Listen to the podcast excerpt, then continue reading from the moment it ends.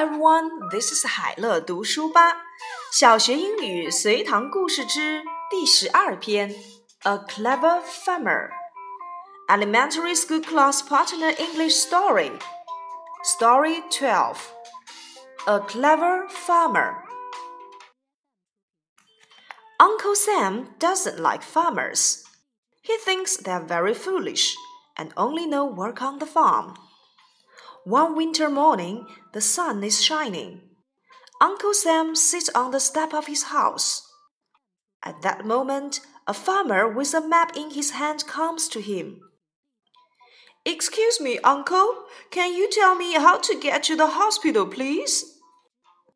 Lie down in the middle of the street, and you will soon be at a hospital. Please set an example to me. I think you come to our city at the first time. It's much more beautiful than the field. Is that right? Yes, uncle, but it is built on the field. Uncle Sam's face turned red. 聪明的农民 Uncle Sam doesn't like farmers. 山姆大叔不喜欢农民。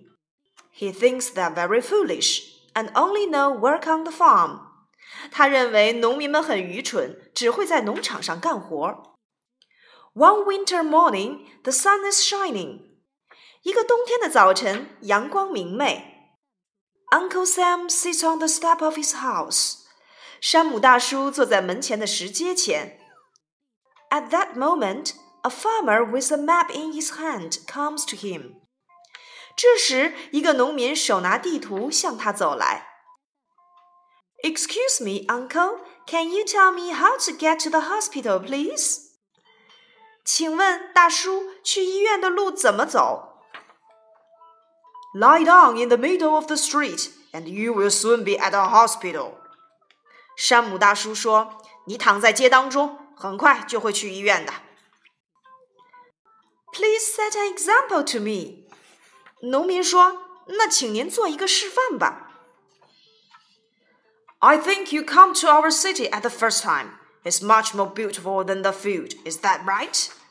山姆大叔说：“我想你是第一次进城吧？城市比你那块地儿漂亮多了，是吧？”Yes, uncle, but it is built on the field. 是的，大叔，但城市是建在地质上的呀。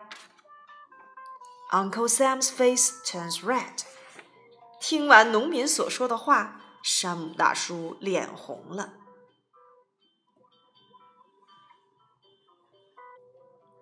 Questions Number one Does Uncle Sam likes farmers very much? 山姆大叔非常喜欢农民吗？Number two Why doesn't Uncle Sam like farmers? 为什么山姆大叔不喜欢农民？Number three Where does the farmer go? 请问这个农民要去哪里